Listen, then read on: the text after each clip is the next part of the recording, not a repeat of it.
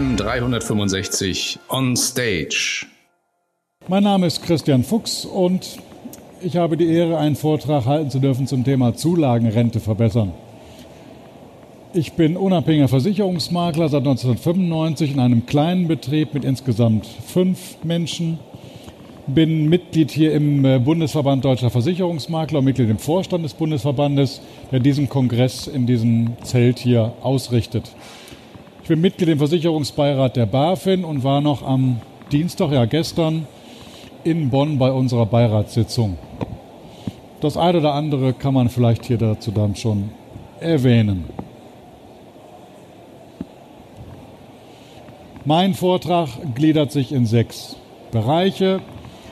Als Politiker im Ehrenamt habe ich gerne eine Position, damit werde ich anfangen. Dann kommen wir zum Drei-Säulen-Prinzip, zur Historie der Riester-Rente, wie die Zulagenrente ja heute im Sprachgebrauch eher heißt. Äh, aktuell Stärken und Schwächen der Riester-Zulagenrente ist ja, sehr in, der, in die Kritik geraten und wie kann man die vielleicht attraktivieren oder stärker verbreiten. Und zum Schluss gibt es eine Zusammenfassung. Positionen. Position 1. Die Menschen in Deutschland brauchen mehr denn je eine verlässliche Altersversorgung und qualitative Beratung. Das Thema Altersversorgung ist aufgrund der, der wenigen Zinsen, die es zu verdienen gibt, eher schwerer geworden und auch aufgrund der Komplexität der verschiedenen Bereiche und der, äh, der Dinge, die da hineinwirken, Sozialversicherungsrecht, Steuerrecht, Arbeitsrecht unter Umständen, braucht man einfach eine qualitative Beratung und im Laufe der Jahre auch Begleitung. Die gesetzliche Rentenversorgung ist nicht ausreichend. Ich habe Ihnen drei typische Rentner mal exemplarisch aufgelistet. Der Durchschnittsrentner, Mann oder Frau, hat eine Nettorente von ja, 1100 Euro, 1200 Euro, 650 Euro, 930 Euro aus der gesetzlichen Rentenversicherung. Der sogenannte Eckrentner, zu dem komme ich gleich noch. Invest hat eine Rente von 1400 Euro rund und äh, im Ost ähnlich. Und der Maximalrentner, also derjenige, der sein ganzes Arbeitsleben lang maximal in die gesetzliche Rentenversicherung eingezahlt hat, kommt auf vielleicht 2,6, 2,5, je nachdem, wie man genau das jetzt rechnen möchte. Das heißt, ist zu wenig. Damit wird keiner seine Rente bestreiten können. Deswegen Position 2, am Beibehalt des Drei-Säulen-Prinzips aus gesetzlicher Rente, privater und betrieblicher Altersversorgung führt für mich kein Weg vorbei. Warum? Sie kennen dieses, die gesetzliche Rente, die, die, die, die Grundsäule der Altersversorgung, betriebliche Altersversorgung, private Altersversorgung sind die drei Säulen. Man müsste das ganze Rentenversorgungssystem in Deutschland eigentlich mal total neu strukturieren, neu aufbauen, auf neue Füße stellen. In vielen anderen Volkswirtschaften ist die gesetzliche Rente viel, viel auskömmlicher und besser aufgestellt als in Deutschland. Aber bei uns fehlt ein grundsätzlicher Wille zur politischen Reform. Es gibt dafür keine Mehrheiten. Und egal, wer dieses Thema beschreitet, Rente, er kriegt automatisch eine Klatsche. Ja, mach als Politiker das Thema Rente auf und das erstmal alle gegen dich. Ja, dann auch, es gibt einen gewissen Politiktrend, der Staat kann alles besser. Ja, das spricht ja dafür, äh, Entschuldigung, ups, falscher Knopf.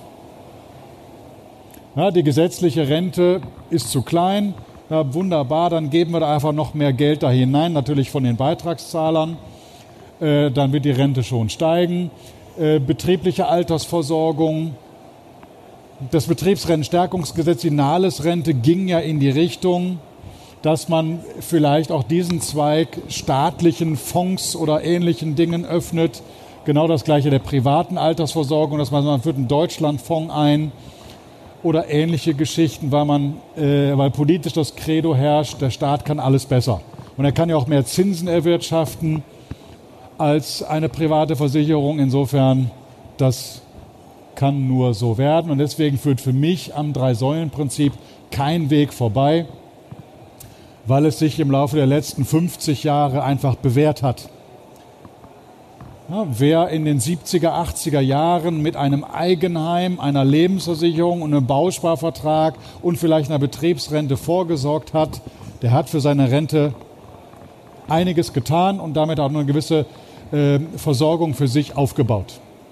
Und dieses Prinzip hat funktioniert und es kann immer noch funktionieren. Zur Historie der Riester-Rente, wer sich erinnern mag, Norbert Blüm hat den Spruch getan, die Rente ist sicher. Die ist garantiert sicher. Die Frage ist, was man darunter versteht. Der demografische Wandel ist auch keine neue Erfindung, sondern die erfinden wir schon lange. Dass immer mehr Menschen aus den Töpfen Rente und immer länger Rente beziehen müssen. Deswegen gab es im Jahr 2000, 2001 eine Reform der gesetzlichen Rentenversicherung.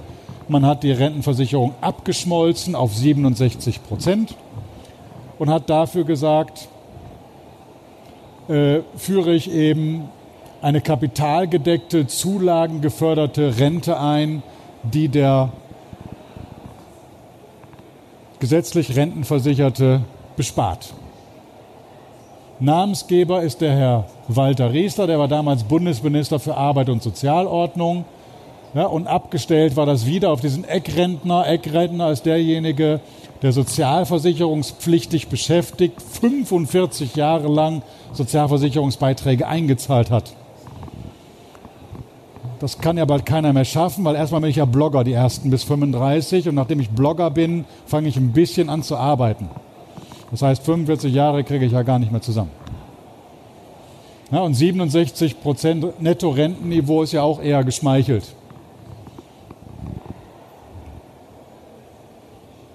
Die Riester-Rente hat sich zahlenmäßig, also die, die Zahl der Verträge hat sich ja, positiv entwickelt in den ersten Jahren. Es gab immer mehr, seit einigen Jahren stagniert es bei 16 Millionen Verträgen rund, von denen immer mehr Verträge leider dann auch entweder mit kleinen Beiträgen nur noch weitergeführt werden oder einfach mit äh, eingezahlten Beiträgen ruhend gestellt werden.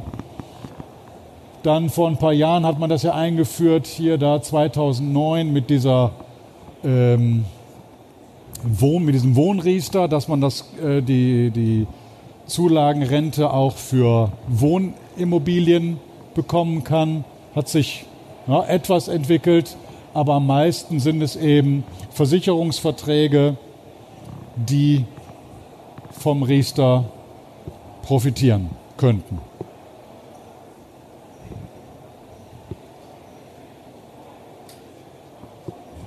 Die Riester-Rente zur Erinnerung ist grundsätzlich kapitalgedeckt. Das war ja der damalige Gedanke, wenn diese Umlageformen nicht mehr klappen, weil nun mal keiner mehr sieben Kinder hat, dann muss jeder ein Kapital haben. Und das Kapital finanziert deine Rente. Förderung durch staatliche Zulagen und durch Sonderausgabenabzug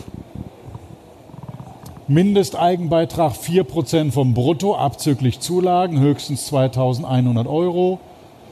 Ein Sockelbeitrag muss man bezahlen von 60 Euro und es gibt eine Grundzulage und eine Kinderzulage, je nachdem, wann die Kinder geboren wurden, von neun Kindern, neun Kindern, also ab 2009, die sind auch schon zehn, äh, von 300 Euro pro Kind.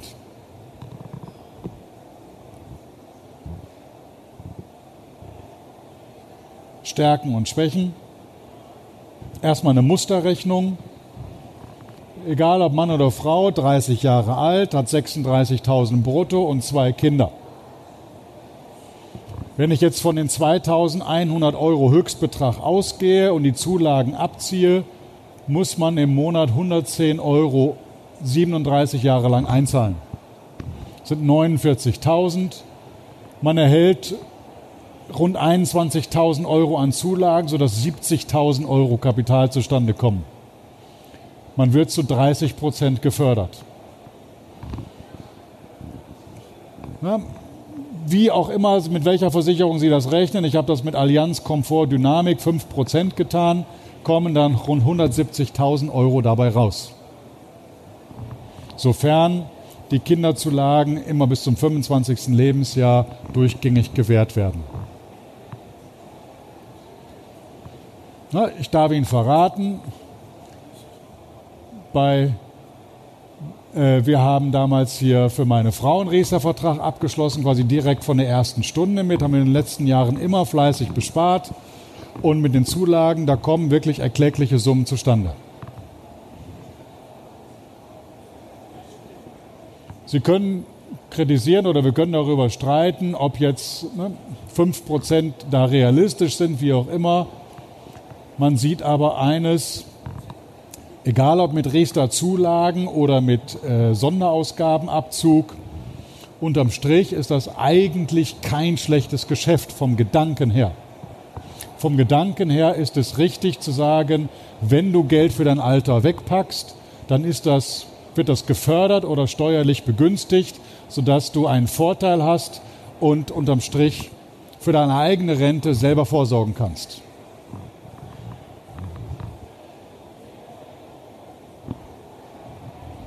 Die Kritiker werfen zu Recht ein, gerade bei den Kosten, gerade bei den Zulagen, es werden für Riester-Verträge erhebliche Kosten in Rechnung gestellt von den Anbietern. Sie werfen ein, es werden auch die Zulagen mit Kosten belastet. Unter Umständen sind in manchen Jahren die Kosten größer als die Zulagen, sodass man die Zulagen quasi nur für die Kosten aufwenden muss. Dann gibt es auch Berechnungen von Kritikern, die sagen, ja, bis du das selbst eingezahlte Kapital wieder verzehrt hast, ist deine Lebenserwartung gar nicht ausreichend statistisch. Ja. Äh, es gibt ein Zulagenantragsverfahren. Nur auf Antrag kriegst du auch die Zulagen. Hast du das verpennt, kriegst es nicht, auch nicht rückwirkend, kann man kritisieren. Es ist, das ist ja der Grund für die Kosten aus Anbietersicht. Die Zuständigkeiten sind vielfältig. Ja, die, die ZFA ist zuständig, also die zentrale Stelle für, habe ich jetzt nicht parat, ZFA klingt immer gut. Die gesetzliche Rentenversicherung ist zuständig, der Anbieter ist zuständig, die Finanzämter sind zuständig, Besoldungsstellen sind zuständig und Familienkassen sind zuständig. Ja. Und wenn Sie mal versucht haben, Zulagen für jemanden, weil das ja immer nach zwei, drei Jahren erst quasi gut geschrieben oder wieder storniert wird, weil irgendwelche Daten nicht stimmen, dann rennen Sie der Vergangenheit über Jahre hinweg hinterher. Das ist manchmal echt nervig. Dann muss man so einen Antrag stellen, den reicht man beim Anbieter, bei der ZFA ein. Ich war doch gar nicht geschieden und die Kinderzulagen mussten mir doch gut geschrieben werden. Es ist nicht trivial. Es macht auf jeden Fall Arbeit. Die Stärken der Zulagenrente sind aus meiner Sicht die Kapitaldeckung. Es ist Kapital da, was man selber im Rentenalter verzehren kann oder der überlebende Ehegatte. Es wird zumindest 70 Prozent verrentet, weil ansonsten ging es ja für meinen Porsche drauf. Dürfte ja auch klar sein. Ich habe keinen, aber mit 65 hätte ich gern einen. Äh, die kleine Kapitaloption, ja, dass man 30 Prozent für etwas ausgeben kann. Die Vererbbarkeit auf den Ehepartner ist auf jeden Fall eine Stärke, weil das Geld nicht weg ist. Auch die Zulagen sind dann nicht weg. Es gibt eine Grundzulage und eine Kinderzulage. Viele Kinder, gerade ja, junge Familien werden gefördert. Und es gibt einen gewissen Pfändungsschutz, falls es mal, falls es mal in schlechte Zeiten gerät. Jetzt kann man beides gegeneinander abwägen. Ist die Riester-Rente oder so wie es ist gut oder schlecht? Kommt auf den Einzelfall an. Was man wirklich kritisieren muss, objektiv gesehen, ist das Thema der Kosten und Kosten auf Zulagen. Da besteht viel gibt es ein gewisses Problem. Wie kann man das vielleicht schöner machen oder attraktiver machen, um sie auch stärker zu verbreiten? Ein Ansatz wird es sicherlich sein, zu sagen, die Höchstbeiträge zu dynamisieren. Die 2100 Euro Höchstbeitrag sind seit 2008 festgesetzt. Ja, während die Beitragsvermessungsgrenzen zur gesetzlichen Rentenversicherung aber gestiegen sind. Warum koppelt man das nicht miteinander? Die Zulagen genauso. Warum koppelt man die nicht auch in irgendeiner Form daran. Die Zuständigkeiten könnte man auch bündeln. Warum packt man nicht alles mehr oder weniger zum Finanzamt hin? Kann ich vielleicht jetzt dann äh, im Einzelfall nicht genau belegen, aber beim Finanzamt mit der, äh, wie hieß das, vermögenswirksame Leistungen im Rahmen, des äh, Einkommensteuer-Jahresausgleiches klappt ja auch. Beim Bausparvertrag mit der Wohnungsbauprämie ist ja dasselbe, ja. Eine einfachere Fördersystematik. Ja, das Thema, wer wird denn überhaupt gefördert? Der berechtigte Personenkreis. Folgekosten, niedrigere Kosten, wenn ich es, wenn ich das etwas einfacher strukturiere, weniger Behörden dahin einbinde, es für den Anbieter mit weniger Aufwand oder Bürokratismus verbunden ist, kann ich niedrigere Kosten einfordern.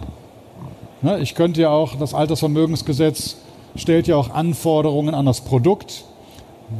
Könnte man ja noch sagen, okay, das Produkt darf höchstens mit den und den Kosten belangt oder belegt werden. Es gibt auch einen Ansatz der neuer Name, neuer Chance. Deswegen heißt dieser Vortrag Zulagenrente und nicht mehr Riester-Rente, weil Riester war ein Politiker. Politiker sind eh schlecht außer Ludwig Erd natürlich. Ähm, aber der Begriff der Zulagenrente würde direkt auch eine gewisse Assoziation im Kopf hervorrufen, was da passiert. Ich bekomme Zulagen, wenn ich für meine Rente vorsorge. Das Thema der Verbreitung, alle Erwerbstätigen einzubeziehen. Meine Hauptkritik an der, am deutschen Rentenversicherungssystem ist die Unterschiedlichkeit. Jede Kaste hat ihr eigenes System der Altersversorgung. Vom Abgeordneten über Beamte, über berufsständisch Organisierte, über Selbstständige, über Arbeitnehmer. Früher sogar zwischen Angestellten und Arbeitern. Ja, das könnte man auch mehr oder weniger in einem Topf verdichten. Alle Steuerberater, Ärzte, Rechtsanwälte sind jetzt böse auf mich. Abgeordnete sowieso und Beamte erst recht. Aber spätestens, wenn man als Abgeordneter über seinen eigenen Topf mitentscheiden müsste und nicht immer nur für andere entscheidet, welche, wie, wie deren Topf nun besser verteilt wird, angeblich, würde sich das System etwas verbessern. Selbstständige einzubeziehen in die Möglichkeit, über die Riester-Rente unmittelbar äh, was für die Altersversorgung aufzubauen, ist bestimmt ein Ansatz. Flexibilität erhöhen, es gibt jetzt schon eine große Flexibilität, was den Beitrag anbelangt. Höher, niedriger, aufhören, weitermachen. Und die Vererbbarkeit verbessern. Ja, also das Thema der Kinder, Enkelkinder. Ja, wir hatten ja dieses 170.000 Euro Beispiel. Das ist ja kein Taschengeld. Das ist ein richtiges Vermögen. Und wenn ich sage, wenn ich es nicht brauche, weil die Statistik mir jetzt nicht wohlgesonnen war, dann äh, ja, muss es jemand bekommen.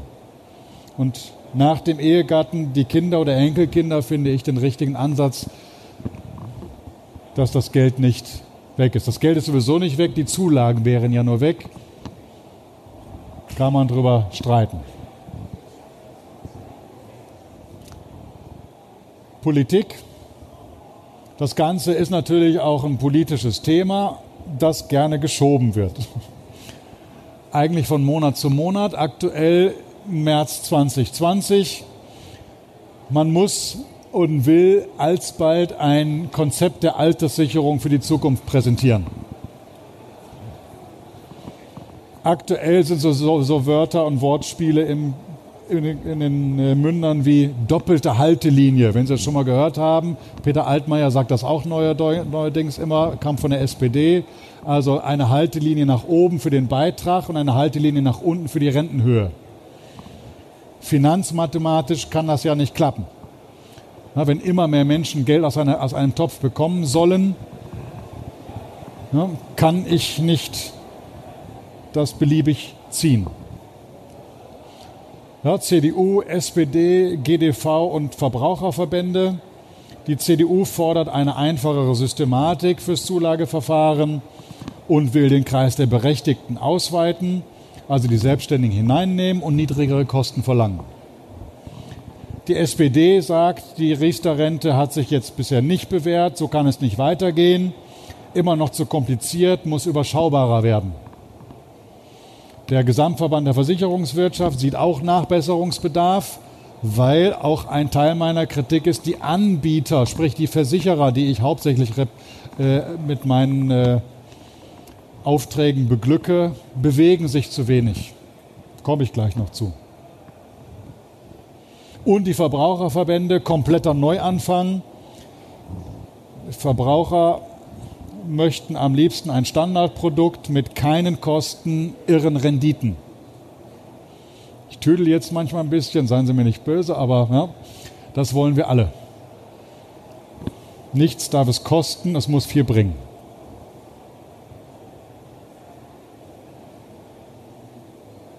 Vielleicht noch ein Ausblick auf das Thema der Politik das Lebensversicherungsreformgesetz, Evaluierungsbericht. Die Lebensversicherer müssen weitere Anstrengungen unternehmen, um Kosten zu senken. Insbesondere die Vertriebskosten sind noch zu hoch. Das ist eine definitive Forderung, um die Versicherungsanlageprodukte zu etwas zu bringen, was noch wie Rendite so wie Rendite aussieht. 0,9 Prozent ist die Garantieverzinsung und selbst die ist ja eigentlich nicht mehr verdienbar mit sicheren Kapitalanlagen. Ja, Zinszusatzreserven und Vertriebskosten sind jetzt, äh, oder die Vertriebskosten, sprich der Provisionsdeckel fällt ja da hinein, ist ein Wahnsinnsthema.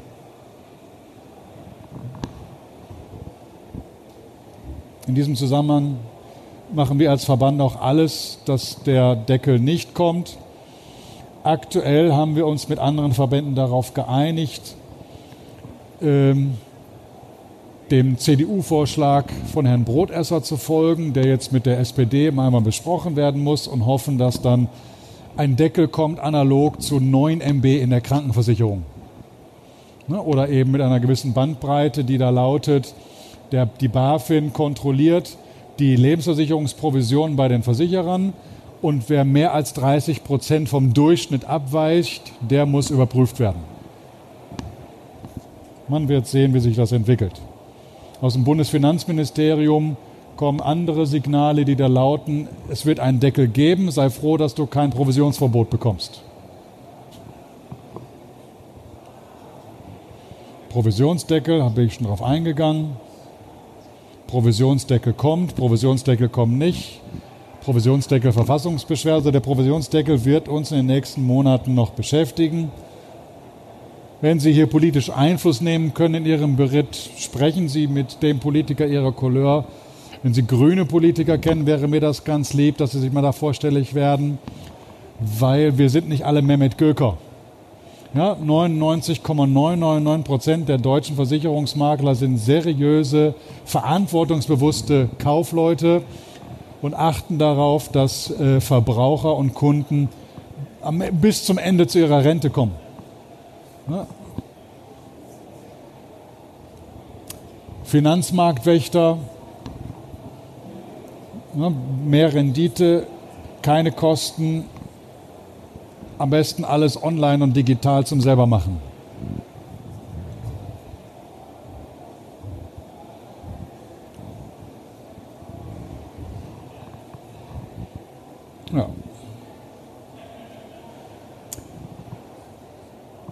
Konkret, schlanke Prozesse, behaupte ich, würden die Zulagenrente, sprich Riester-Rente, begünstigen. Aus meiner Erfahrung heraus ist es für die meisten Menschen, ist Transparenz und Einfachheit immer noch das beste Mittel, um zu sagen, ja, das mache ich.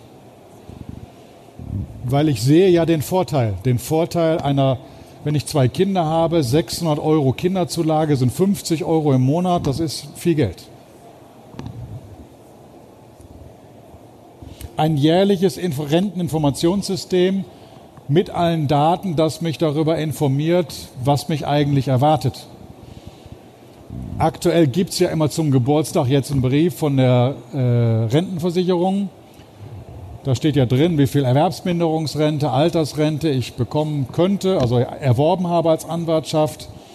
Ja, im, Im ganz viel Text steht drin, dass mich am Ende noch Steuern und Krankenversicherungsbeiträge erwarten.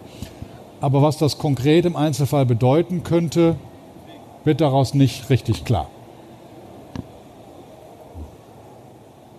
Eine Koppelung der Förderhöchst, des Förderhöchstbetrages an die Beitragsvermessungsgrenze, genauso der Zulagenhöhe. Ja. Ich würde sagen, das hier kriegt man noch politisch am ehesten begründet, die Zulagen also einer gewissen Dynamik zu unterwerfen, ist natürlich, was die Ausgabenseite anbelangt, nie so beliebt. Also Attraktivierung durch schlanke Prozesse. Was schlank und einfach ist, führt zu einer hohen Verbreitung. Das Thema der Identifikation.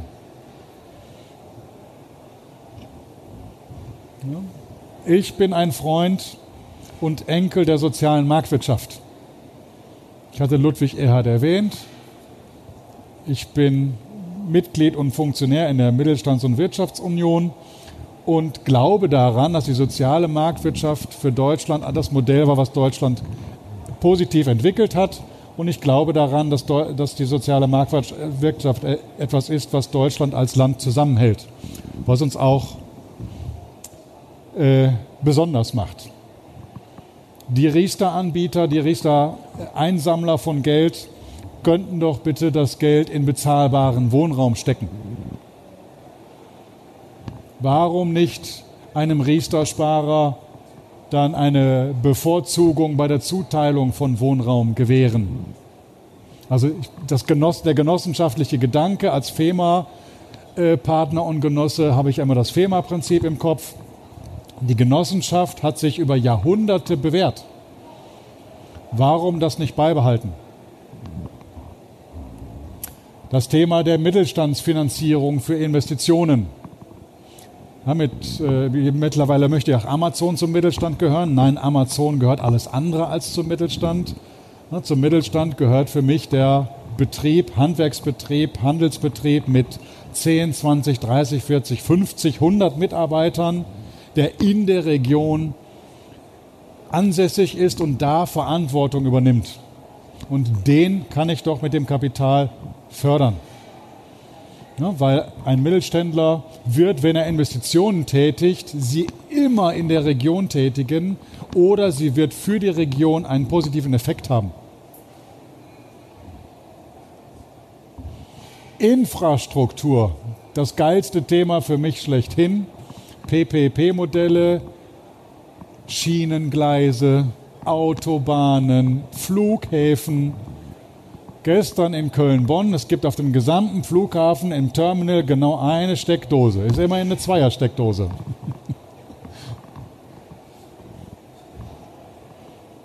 das Geld in Infrastruktur zu stecken, was mit ähm, Riester-Beiträgen, meinetwegen noch Zulagen gefördert wird, hat aus meiner Sicht eine Berechtigung. Auf diesen Straßen fahren ja nicht nur SUVs, sondern ich bin bekennender Smartfahrer. Auch ich brauche eine Straße, die funktioniert und nicht zu kaputt ist. Also Attraktivierung durch Identifikation. Die deutschen Versicherer können die Riester-Gelder in Kapitalien für die soziale Marktwirtschaft investieren. Komme jetzt zum Ende. Altersversorgung ist in Deutschland stark reformbedürftig. Bis wir keine Reform durchführen, möchte ich beim Drei-Säulen-Prinzip bleiben. Das hat funktioniert, das funktioniert, das kann weiterhin funktionieren. Das Drei-Säulen-Prinzip hat die Hauptbotschaft, spare in der Zeit, werde gefördert, sorge für dich. Der Staat kann nicht in der Pflicht sein, immer für alles zu sorgen. Irgendwas passiert, also muss der Staat sich kümmern. Nein, in erster Linie muss ich mich selber kümmern. Ich bin die Kostendebatte leid. Wer ist zu teuer? Anbieter, Vermittler, beide. Ja, das Problem ist, wie es ist. Es gibt null Zinsen.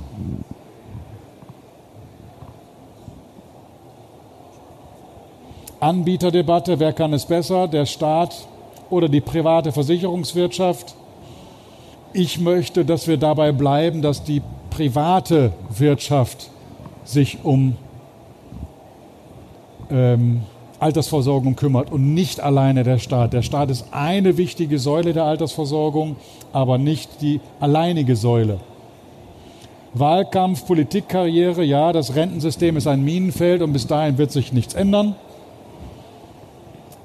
Was kommen wird, ist, dass die Zeit uns einholt. 2030 ist immer dieses, diese, diese geflügelte Zeit, sind noch elf Jahre. Spätestens dann sind alle Babyboomer in Rente ich könnte dann vielleicht äh, elf Jahre, dann bin ich 60, dann kann ich auch schon drüber nachdenken. Ne?